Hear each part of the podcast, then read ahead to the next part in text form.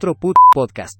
Hola amigos de otro Paracetamol Podcast, estamos aquí en un lunes más. Van a decir, oye Raúl, Jorge, ¿por qué tienen la misma ropa de la semana pasada? En efecto, llevamos ya dos semanas con la misma ropa porque estamos trabajando mucho, mucho, mucho para... Vengo científico. Eh, exacto. Sigue, porque estamos trabajando mucho para traerles contenido. Jorge lleva ya dos semanas de, este, de científico. Huele mal, al igual que los científicos, porque pues ya lleva mucho tiempo este, con la ropa. Por cierto, ¿cómo estás, Jorgito? Muy bien, soy científico y gamer, entonces doble dor. Exacto, muy bien. Es, es inteligente y no coge, como los buenos gamers. Eso me encanta. Eh, y bueno, pues normalmente eh, sabemos mucho de muchas cosas aquí, pero a veces es que no sabemos mucho y cuando sí ocurre, pues traemos a gente que sí le sabe y pues aquí vamos a hablar un poquito de, de química y de ese turismo médico, turismo de vacunas y para eso afortunadamente pudimos conseguir a una excelente invitada, alguien que conozco ya desde un par de años, ella es Gwen Garduño, ¿cómo estás? Amiguísima del alma. Hola, pues bien, bien, espero pues que ya se vayan pronto Jorge y que pues les pueda ayudar. Mm, ay, pues sí, muchas gracias. Chance y estamos una semana más con la misma ropa, entonces, pero bueno, no se, no se sorprendan, vamos a cerrar el año así, puerquitos. Este, y bueno, pues eh, ha sido muy común a lo largo de la historia, a lo largo del tiempo, que la gente se desplace de distintos lugares eh, de un país a otro si pueden, porque algunos servicios les son más baratos eh, o, son, o, están, o son accesibles en otros lados. Eh, ha ocurrido, por ejemplo, en Estados Unidos, que pues aquí es más barato tatuarse o eh, este, el servicio, los servicios dentales y por eso cruzan la frontera para acá. Y ahora con todo el tema de la pandemia, pues lo vimos con las vacunas. No es que fuera más barato, sino que simplemente mucha gente por el pánico de la incertidumbre de no saber qué iba a pasar con la vacunación aquí en México, se cruzaba a los Estados Unidos para eh, pues vacunarse, ¿no? Eh, vimos mucha gente que tenía los recursos, que podía ir para allá, inclusive gente que no tenía tantos recursos, veían cómo le hacían y se iban inclusive en coche. Supe el caso de una familia que de Veracruz se fue en coche a Houston a vacunarse, entonces pasa. Eh, y eso fue lo que estuvimos viendo por acá. Y de hecho sigue ocurriendo y se está volviendo a dar con todo esto de los reboots y las terceras dosis y todo eso. Entonces vamos a hablar un poquito de eso. Yo me callo casi todo el tiempo a partir de ahora porque soy un pendejo en estos temas. Eh, Jorgito tuvo la oportunidad de dar eh, una ponencia con respecto a esto en algún lugar que nadie conoce eh, para un evento que nadie vio pero que a final de cuentas tiene mucho renombre y que pues, nos llena de orgullo a nosotros. Y pues Gwen este, también sabe mucho de estos temas. Eh, no sé exactamente de qué temas, porque pues, les digo que soy un estúpido con respecto a todo esto. Este, entonces, eh, Jorgito, no sé si quieres empezar, comenzar a guiar la conversación. Pues mira, vamos primero que nada a diferenciar, ¿no? Entre los, las clases de turismo que están en este espectro, ¿no? Que es el médico, eh, el turismo médico, como tú bien lo dijiste, es justamente todos esos viajes que realizan las personas con la intención de recibir algún tipo de asistencia médica, ya sea pues por cuestiones de costo, como tú dices, eh, de calidad, de disponibilidad o incluso por cuestiones culturales, ¿no? Y de este turismo médico se ha derivado lo que conocemos como el turismo de vacunas, que es justamente eh, que viajan por la oportunidad de recibir una vacuna contra el COVID-19, eh, que en su estado eh, pues no está disponible o no quieren esperar el rango de vacunación, ¿no? Como en el caso de aquí de México, que se hizo por, por edades. Entonces era como, no, pues yo tengo 18, me va a tocar pues, medio año, ¿no? Mejor me voy a otro país. Entonces, eso, eso es en principio lo que entenderíamos por turismo de vacunas y por turismo médico, ¿no? Hay una diferencia. O inclusive que era porque, ay, es que me va a tocar la chafa, me va a tocar el Spunis, ¿no? Y, ay, yo quiero la Pfizer. Ah, también luego se por, eso. Claro, las restricciones de cada estado de la Unión Europea y de Estados Unidos, así, no, pues a mí me van a poner el Sputnik y no voy a poder viajar, mejor me voy a otro y me ponen la que sí está autorizada, ¿no? Problemas de ricos. Exacto, problemas de blancos ricos. Pero bueno, a ver, yo les quiero preguntar, ¿de dónde creen que surgió el turismo de vacunas contra el COVID-19 en el mundo? Pues tengo entendido que empezó parte, bueno, se incentivó por muchos países por las restricciones que, como bien decías, de, sabes que esta la produjeron, es europea, o sea, issues políticos y vaya, de repente los pequeños países decidieron, pues, poner las vacunas que no, no están en Estados Unidos y la gente dijo, va, voy a comprar, bueno, ajá, voy a comprar un boleto y me voy a Estados Unidos para que ya pueda viajar. Surgió así, ¿no? Cuéntanos, Jorge. Pues sí, o sea, bueno, en México sí. En México fue como, bueno, pues me voy al gabacho, como siempre. pero a nivel internacional, de hecho, el turismo de vacunas surgió en la India. Las agencias de viajes indias fueron las primeras en ofrecer paquetes turísticos en las que incluían el vuelo, el hospedaje y la vacuna, sobre todo eh, en Reino Unido, porque recordemos que la India es parte de la Commonwealth. Entonces, eh, pues surge en diciembre del 2020 cuando se empiezan a ofrecer estos paquetes y justamente pues se empieza a dar todo este tipo de, de turismo, empieza a tener toda una tipología porque hay turismo privado, hay turismo público, hay turismo de vacuna informal, ¿no? Que es el que se está dando aquí en México, por ejemplo. Em, el turismo privado, pues es justamente el que se da en los países como Dubái, eh, como Emiratos Árabes Unidos, en Medio Oriente, ¿no? En las en Mónaco, que son grandes paquetes de alta gama, de lujo, que, es como, pues ya ven, estoy comercializando la vacuna porque la están comercializando, de ven, te vacuno, te quedas, te, la gozas, ¿no? Em, el otro es el público, el que se da sobre todo en los países que este, fabrican la vacuna, como Cuba, por ejemplo, Rusia, eh, Estados Unidos, que, eh, que directamente su gobierno la oferta a los turistas y que, por ejemplo, el lema de Cuba es visita, vacuna, vacaciones, ¿no? O son los destinos COVID-free.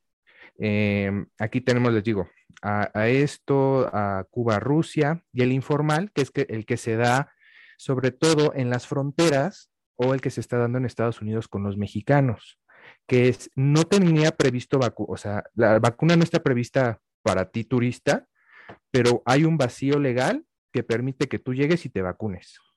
Sí, como veíamos que ocurría, ¿no? Que no pedían papeles, que inclusive podías irte al Walmart y te vacunaban, cosas así. Exacto, que en principio se hizo por la gran cantidad de indocumentados que hay en Estados Unidos, pero que al final fue aprovechado por estas personas, pues que iban a vacunarse, sí, sí, aquí estoy, no me pide nada, me voy, ¿sabes? Oye, hay una pregunta, ya, no sé si viste que el esposo de la gobernadora de Nuevo León, Samuel García, comenzó a promover que se, que se cruzaran a, a, Houston o al Paso a vacunarse. Ahí tú cómo lo catalogarías?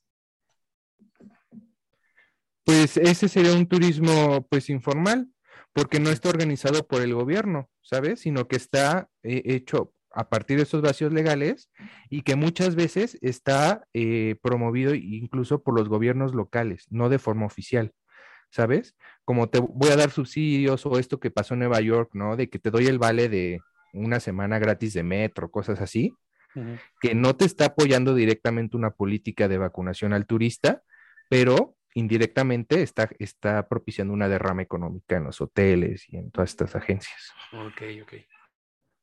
Sí, de hecho, lo que estaba viendo es que, por ejemplo, tú pasabas a, bueno, hacían la entrevista para poder entrar al país y muchos no se sinceraban decían, este, pues yo nomás vengo a, turistear, cuando ya incluso el propio entrevistador, bueno, no tendrá su nombre específico, Jorge sabrá más, tú también, Raúl, pero era como, dime la verdad, vas a, tienes que decir que vienes a la vacuna, porque si no, básicamente hubo una parte que, que leí que, pues, como no decías la verdad, te rebotaban. Pero, entonces, pues es como una estrategia de, de rama económica, como dice este, Jorge. Exacto, al final el objetivo de todo este turismo de vacunas es justamente la reactivación económica, ¿no? Sobre todo porque vimos que las restricciones a nivel internacional de las fronteras, del ingreso de personas extranjeras, etcétera, pegó muchísimo al, sector turístico.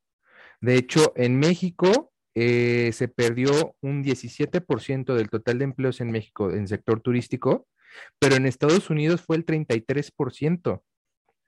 O sea, se ve mucho más afectado Estados Unidos. Entonces es muy lógico que al final de cuentas este, este vacío de legal pues lo esté explotando los gobiernos locales para reactivar toda esta pérdida que hubo. Pero no solo, bueno, a lo que he visto que no solo es Estados Unidos que también está aprovechando todo esto, también Rusia como que eh, básicamente también aprovecha este turismo en, en, Europa. O sea, creo que, no, o sea, se podrá muy, muy ver como que Estados Unidos tiene toda la ventaja turística, pero también Rusia le está aprovechando hasta da paquetes. Ah, no, claro, claro. Eh, también, de hecho, hay esta Armenia, por ejemplo, son miles de iraníes e indios que cruzan la frontera justamente para aplicarse la dosis. Serbia también como que quiso abrir el turismo de vacunas, pero fue tanta las personas que cruzaron la frontera de Serbia para vacunarse que literalmente el gobierno canceló la política. Dijo, no, no puedo con esto.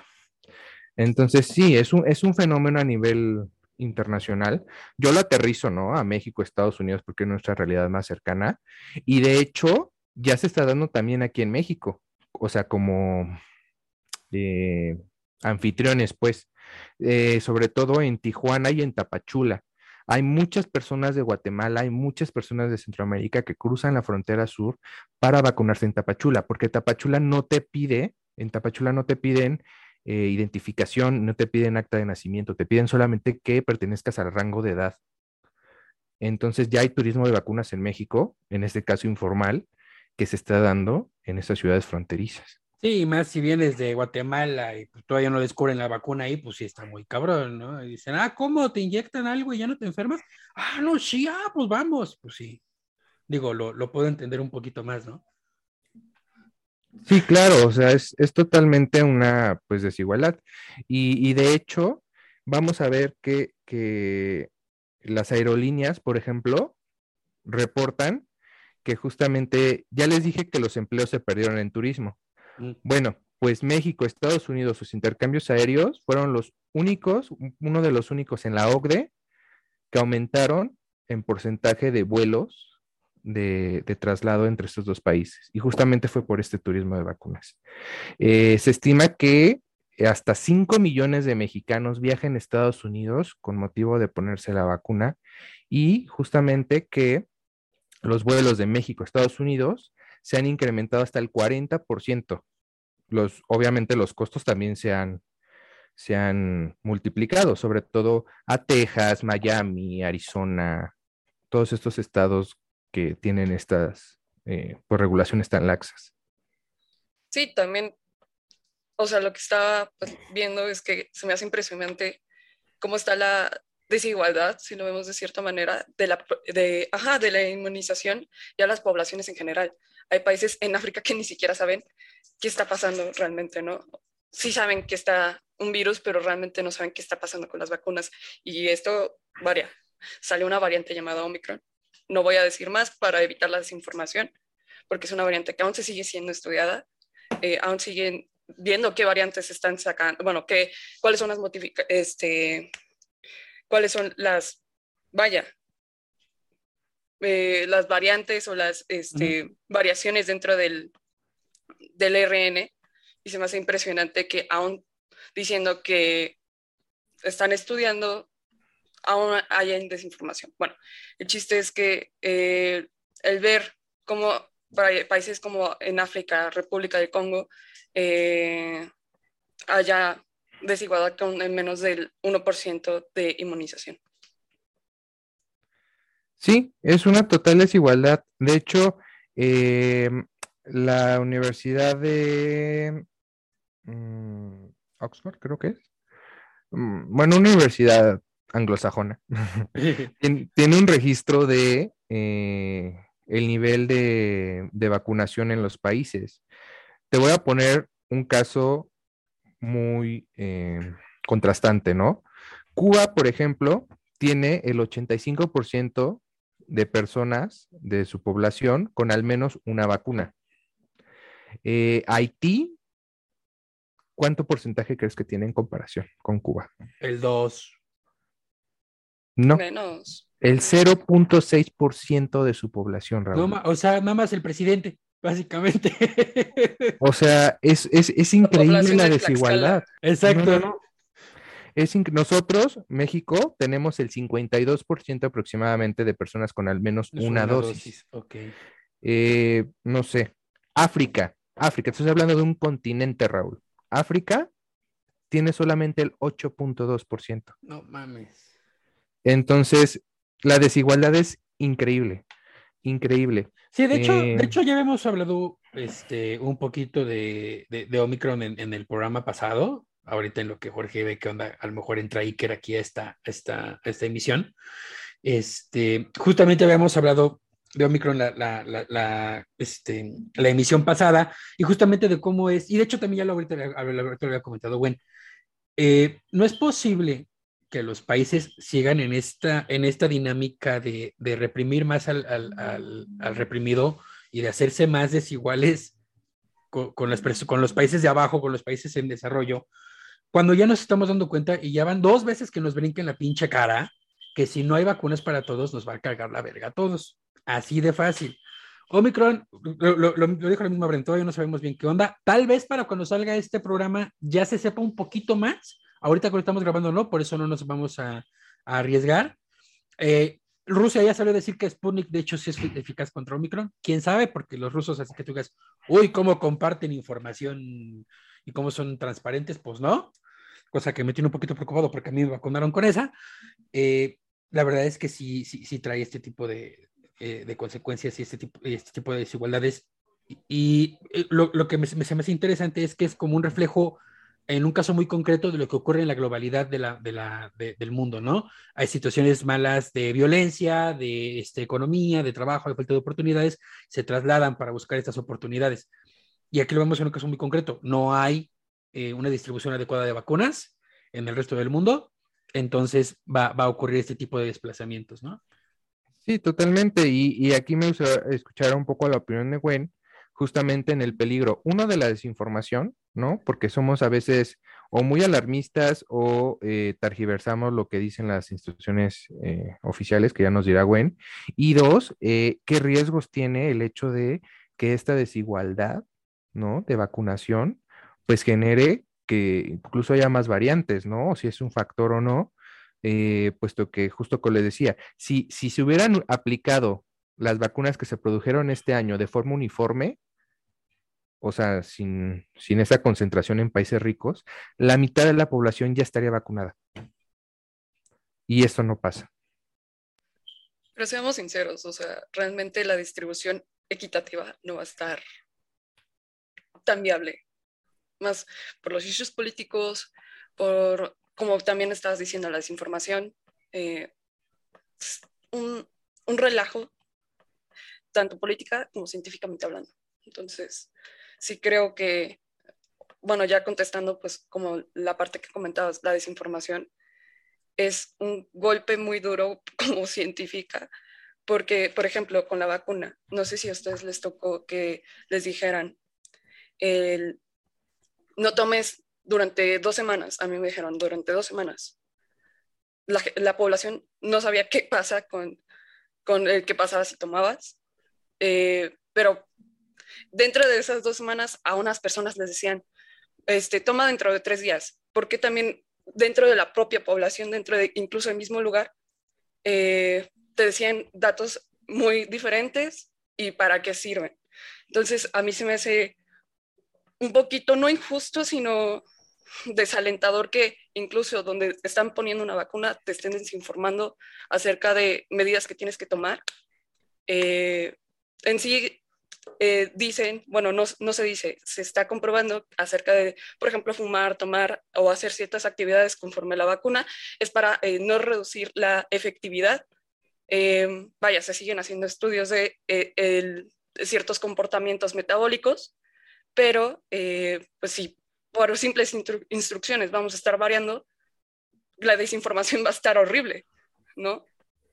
Por ejemplo, decían también con la Omicron que casi casi te iba a dar diabetes, que iba a ser, este, vaya, lo peor del mundo. Uh -huh. No sabemos exactamente cómo va a estar la Omicron. Con Delta igual, o sea, con Delta en su momento cuando salió empezaron a salir de que no está así, seguro te mata si te da y le chingada. Y es, realmente no sabemos.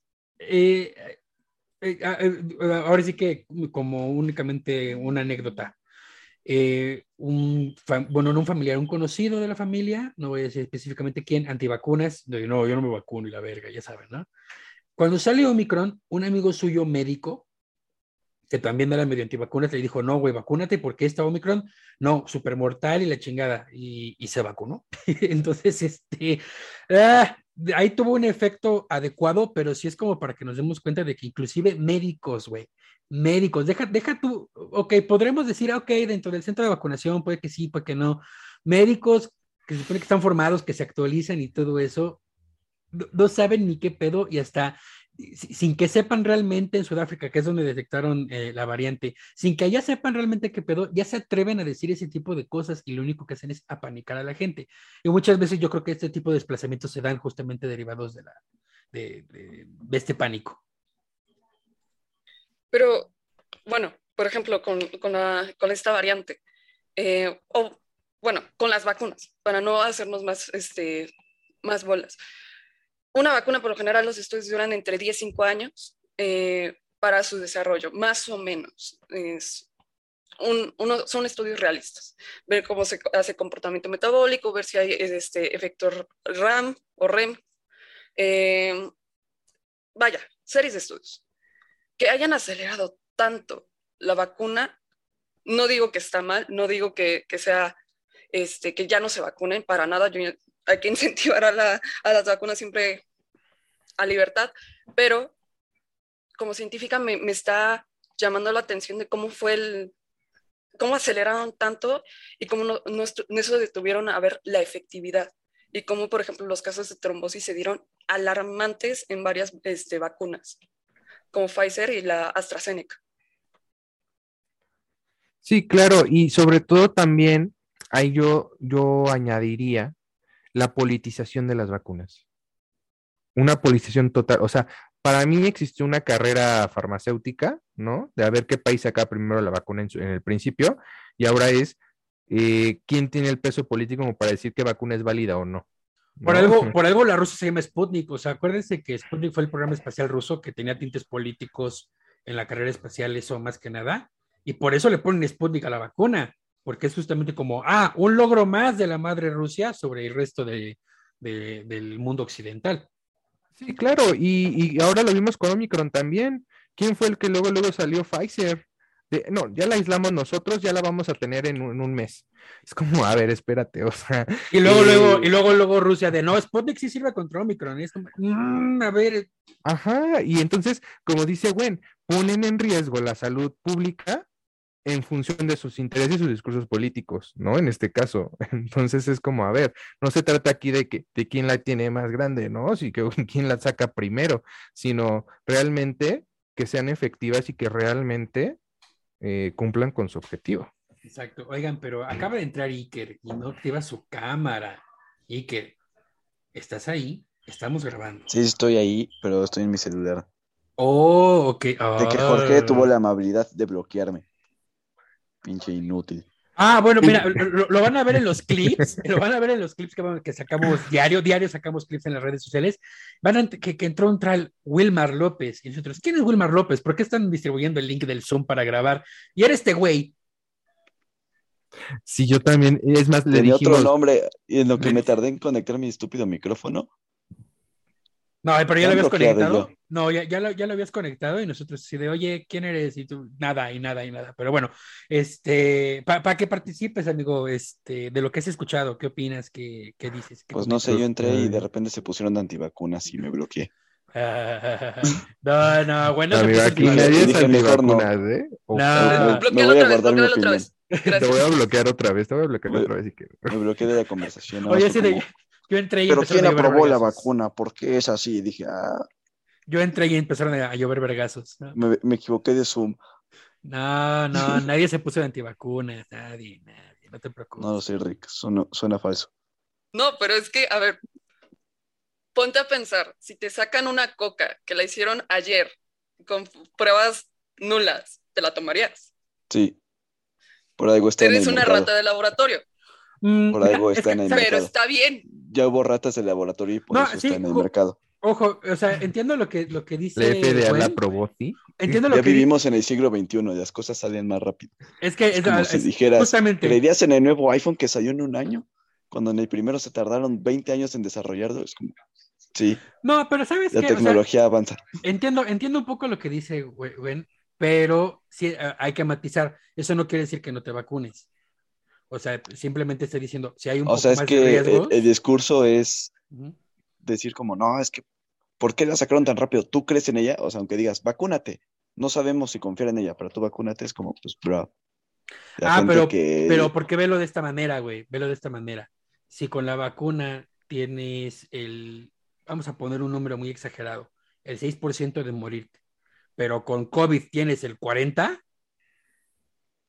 ¿qué prefieres? ¿El 6 o el 40? Puta, me Yo prefiero el vacuno. tercer brazo. Puta, me- puta, me- sí, o sea, Si me, si me dicen, se te hace chico el pito, pero no te mueres, güey. ya. Ni Ah, pues es que pedo, tú ya, es que compenso. lo que ya tienes no te, no te da miedo, güey. Oye, ¿qué te pasa? Cinco Sí, no centímetros son suficientes.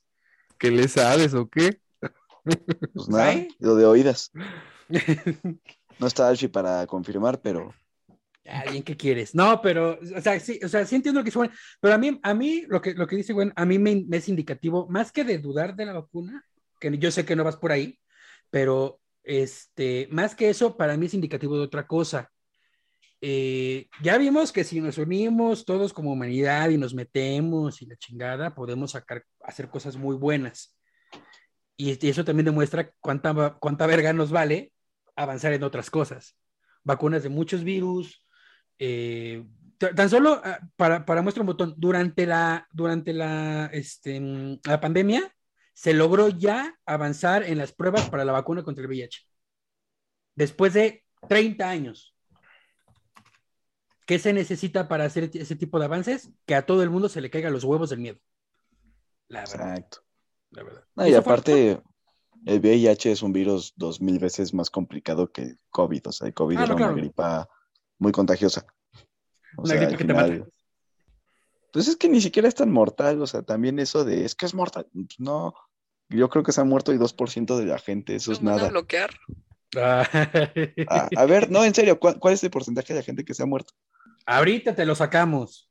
Y el porcentaje El también. porcentaje real no te lo manejo, pero sí. Es, decir, mira, es como me lo estás diciendo, me eh, a mi punto de vista lo estás viendo como un. Es que es una gripa normal. Teóricamente es un virus que sí puede llegar a ser letal si no tienen los cuidados necesarios, cosa que aquí en México, ¿cómo decirlo, querido? Si los costos de un hospital son elevadísimos, no toda la población lo va a costear. Entonces es alarmante el, uno, eh, decir, este, o sea, se fue Iker. No, sí, pero, pero- pero entiendo, lo- entiendo lo Perdón, que lo bloqueé. Lo bloqueó. lo No, bloqueé pero- otra vez. Pero entiendo lo que dice, o sea, no es un virus catarral, definitivamente no es un virus catarral. Eh, tampoco es eh, eh, una sentencia de muerte, pero sí es lo suficientemente culero como para que digas, ay, güey, qué pedo. Em, pero bueno, creo, creo que este, independientemente de eso, sí, sí es indicativo de, ah, mira, ya regresó, ya dijo, no, no, no, a mí no me van a estar callando. Pero sí, o sea, este, para que escuche Icar lo que estaba yo diciendo, sí, eh, definitivamente es más que un virus, un virus catarral. En algún momento va a llegar a eso, se supone que sí, dicen que en algún momento va a llegar a ser un simple virus catarral, se espera eso, pero ahorita definitivamente no lo es, y en lo que nos adaptamos, nos vacunamos, creamos anticuerpos y todo eso, pues estamos así, pero vamos a tardar años en lograrlo, años, años. Ahora también hay, hay este otro fenómeno que se está dando mucho. No sé si han visto la noticia reciente, que es el acoso cibernético a médicos por los grupos antivacunas.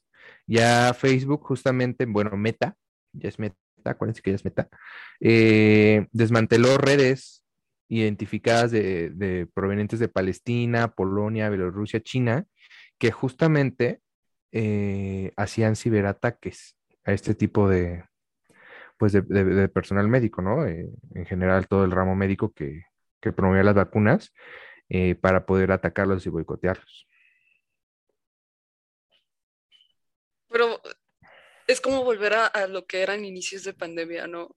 Que veías a un médico y la gente de repente se, se alocaba, les Sí, echaba ácido, literalmente. O cloro, no, de hecho me tocó, yo, yo durante un tiempo de la pandemia salí con, con una enfermera y antes la eh, ella podía irse en su uniforme a trabajar y durante esa e- época les dieron la indicación de Nel, güey, te cambias aquí por ese tipo de situaciones. Así llegó a ocurrir. Y eh, lo de las antivacunas, híjole, es que no importa qué les digas, te lo digo porque sí, yo tengo gente antivacunas en mi círculo. No importa qué les digas, no, no, no, no van a entender. Tan solo lo que pasó, eh, este líder eh, antivacunas de Italia, que de repente le da lo entuban y, ay, no, no, no, sí, vacúnese, ya ves, pendejo. Y hubo un par de otros países, creo que en Portugal también, el líder antivacunas de Portugal se murió de COVID justamente. Entonces, ah, mira, afortunadamente en México, a pesar de lo que pueda parecer, la realidad es que en México la gente suele vacunarse mucho más que en otros países, inclusive más que en Estados Unidos. De hecho, en Estados Unidos no han logrado avanzar más en la vacunación justamente por los antivacunas. Y aquí ha sido más por un tema de infraestructura y de organización. Entonces, creo que eso habla bien, no de México, pero sí de la población en general de, de- de nosotros, creo yo. Dicho por protocolo, eh, no tienes que sacar el uniforme. Este, desde antes de pandemia, no tienes que sacar el uniforme eh, médico o de laboratorio a la población por riesgo de contaminación. Pero igual a nosotros como químicos llegaba la situación de eh, te ponías la bata, puta. No, no, no, no salías de un embrollo. Entonces, justo por ahora por protocolo de protección a uno, es no, ni te atreves a sacar la, la bata.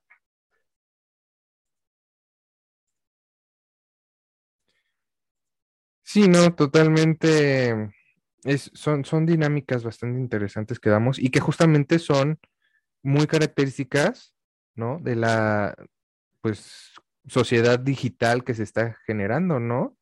Eh, o sea, esta difusión inmediata de noticias que no están comprobadas, que no tienen un sustento, que solamente es para que veas el titular y tengas clics, ¿no?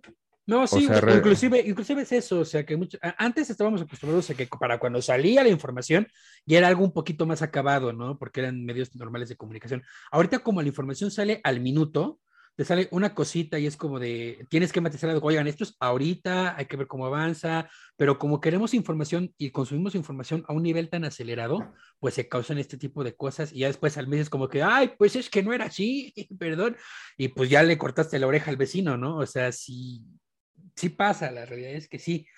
Eh, pero la, yo, ya para ir este, un poco cerrando, porque este es un, un, un, un, capítulo muy corto, eh, un capítulo de ya para casi fin de año.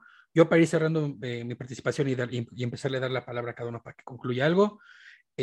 COVID llegó para quedarse, acuérdense, esto eh, no se va a acabar del todo, ahí va a haber dinámicas que van a quedarse para siempre. El cubrebocas, por ejemplo, yo creo que ya va a ser cada vez más común. Eh, va, a ser, va a ser vacuna anual de COVID como lo es de influenza. Vacúnese contra la influenza, también es importante, dicho, yo me acabo de vacunar. Eh, háganlo, por favor. Y este, también cuestiones sociales, laborales, o sea, el, las semanas híbridas también ya van a ser cada vez más comunes. Eh, seguramente todo lo que se pueda hacer a distancia se va a hacer a distancia. Entonces, eh, pues hagámonos a la idea, ¿no? De que ya la normalidad como la conocimos antes, vamos a acercarnos a ella, pero ya no va a ser igual. Este, cerramos de, con Wayne porque es la invitada. Este, tú, Crujito, que podrías concluir.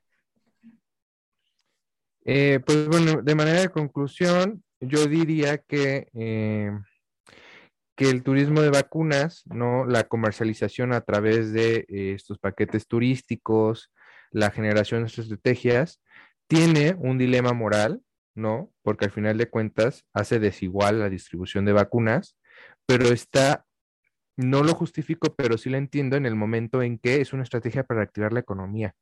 Y sobre todo en países insulares, que un gran porcentaje de su, de su actividad económica e ingresos proviene del sector turístico. O sea, yo diría que, que, que es una necesidad muy, muy grande de, estos, de este tipo de países. Eh, y pues México va a ocupar un lugar muy importante en este tipo de dinámicas. ¿Por qué? Porque es un país de tránsito. ¿Por qué? Porque eh, al final de cuentas es ese puente, ¿no? Entre América Latina y Estados Unidos y va, va irremediablemente a, a verse involucrado.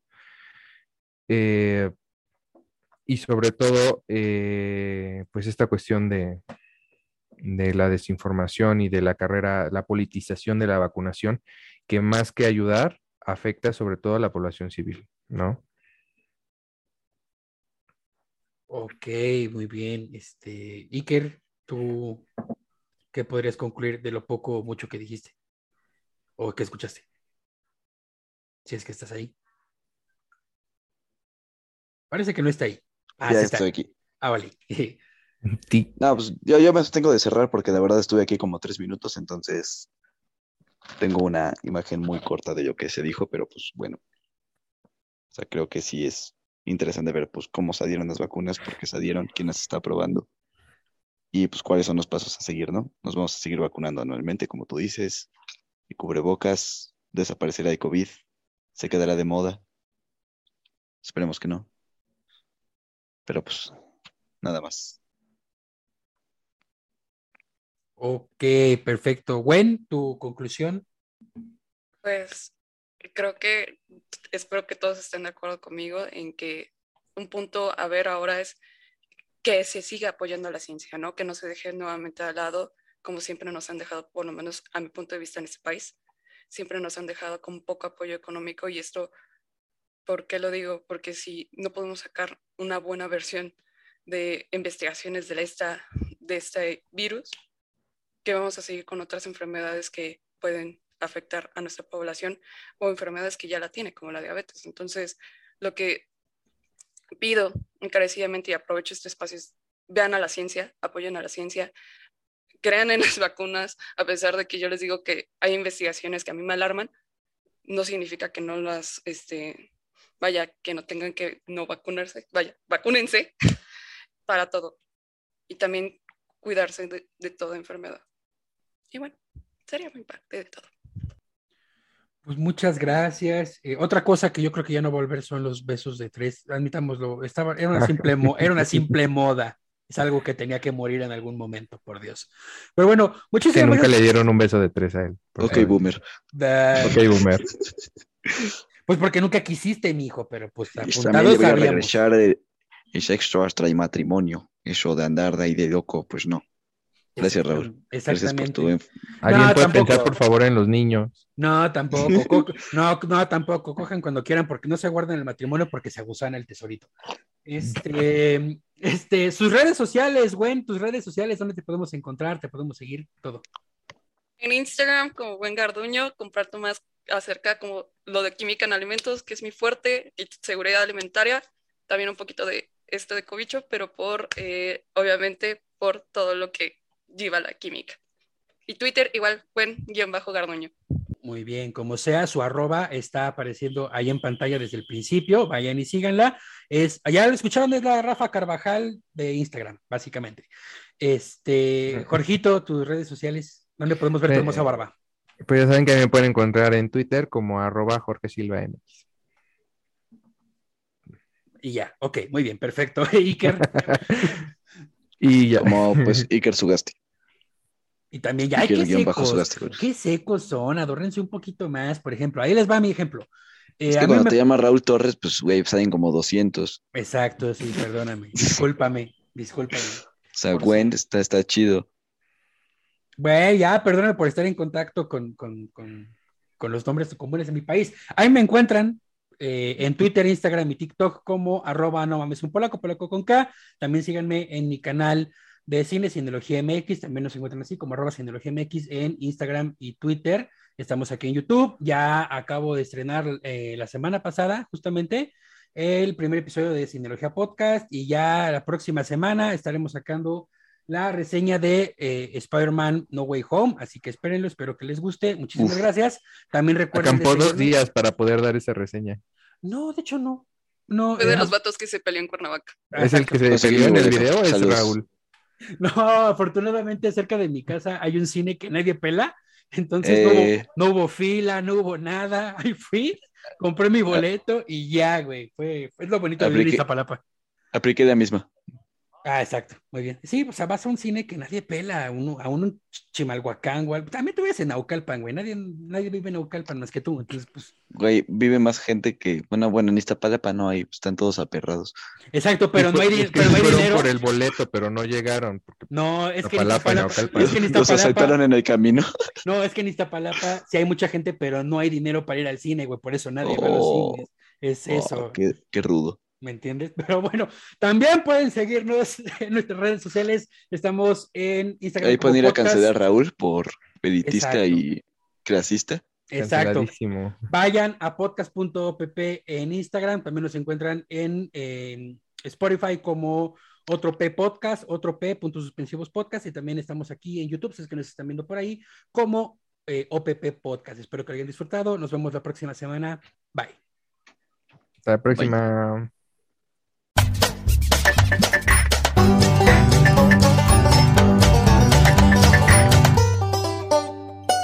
Otro put podcast.